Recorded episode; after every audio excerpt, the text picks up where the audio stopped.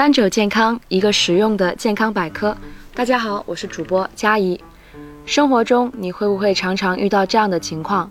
心情不好的时候，买个巧克力冰淇淋，心情一下子变好了。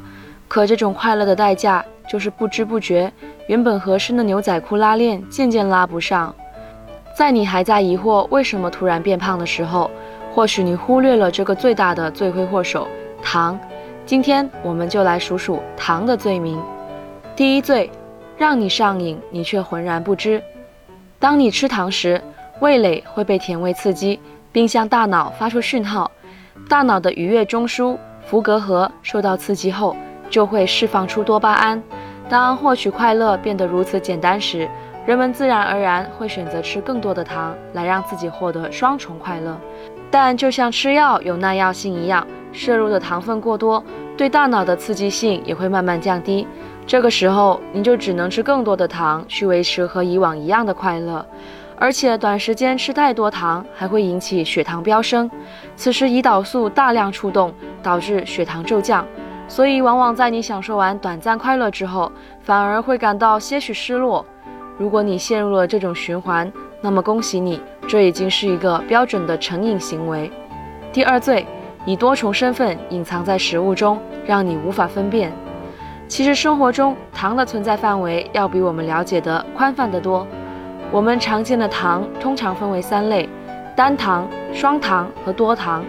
其中单糖包括葡萄糖、果糖和半乳糖，其中果糖甜度最高；而双糖包括蔗糖、麦芽糖和乳糖，其中乳糖的甜度最低。剩下的多糖包括淀粉、纤维素和糖原。多糖基本上是没有甜味的。其中，纤维素作为多糖，可以促进肠道蠕动，利于肠道排泄，是治疗便秘的好帮手。纤维素常存在于粗粮和杂粮之中，像这种有益的糖，大家还是可以多摄入的。以上提及的几种糖类，都会以不同的身份隐藏在食品标签中。除了一些本身带“糖”字，如乳糖、葡萄糖浆等，还有一些和“糖”字不沾边的，如浓缩水果汁。麦芽糊精等都需要注意。世界卫生组织建议，成年人每天摄入添加糖不超过五十克，最好限制在二十五克以下。按一颗方糖约合四点五克来计算，每天摄入的方糖含量应该不超过十块，最好限制在五块以下。可能这么说大家没什么概念，那我就来跟大家换算一下。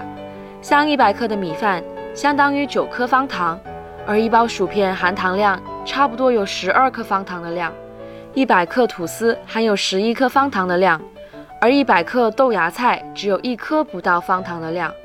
像我们平时爱喝的饮料，像柠檬茶、可乐、奶茶、冰红茶等，一瓶的含糖量轻轻松松突破十克方糖的糖分。而我们觉得最健康的水果，实则含糖量也不少，像一个大西瓜，含糖量竟然跟三十克方糖相当。一个苹果、一串葡萄、一条香蕉，含糖量也相当于四五克方糖。所以有时候想要靠吃水果当主食减肥，这种方法可能会适得其反，让人越吃越胖。第三罪，潜伏在身体中，随时危机爆发。高糖和高碳水化合物会让血糖飙升，于是胰腺就会派胰岛素来控制血糖，但胰腺没日没夜的劳作，未免会精力有限。长时间摄入高糖食物会让胰岛素也累得想要罢工，这就是传说中的胰岛素抵抗，也就是二型糖尿病的先兆。除此以外，高糖饮食还会导致肥胖、高胆固醇、高甘油三酯、高血糖和高血压等心脑血管疾病。特别是含糖饮料喝多了，还会增加动脉粥样硬化的风险。你以为这样就没了吗？长期高糖饮食还会导致。非酒精性脂肪肝、抑郁症和焦虑症，以及加速皮肤衰老。既然糖这么可怕，我们应该怎么应对呢？首先，我们可以逐步降低糖的敏感度，逐步减少生活中糖的摄入。其次，要关注生活中隐形的添加糖，如包装食品上的配料表和营养成分表。值得留意的是，配料表中的配料都是以从多到少进行排序。如果糖分排的比较前，那么你可要留心了。平时还可以多吃五谷杂粮，在做饭的时候把一小部分米换成各种各样的杂粮，像黑米、荞麦、薏米、豌豆等，可以极大的提高米饭的营养价值，同时增加饱腹感。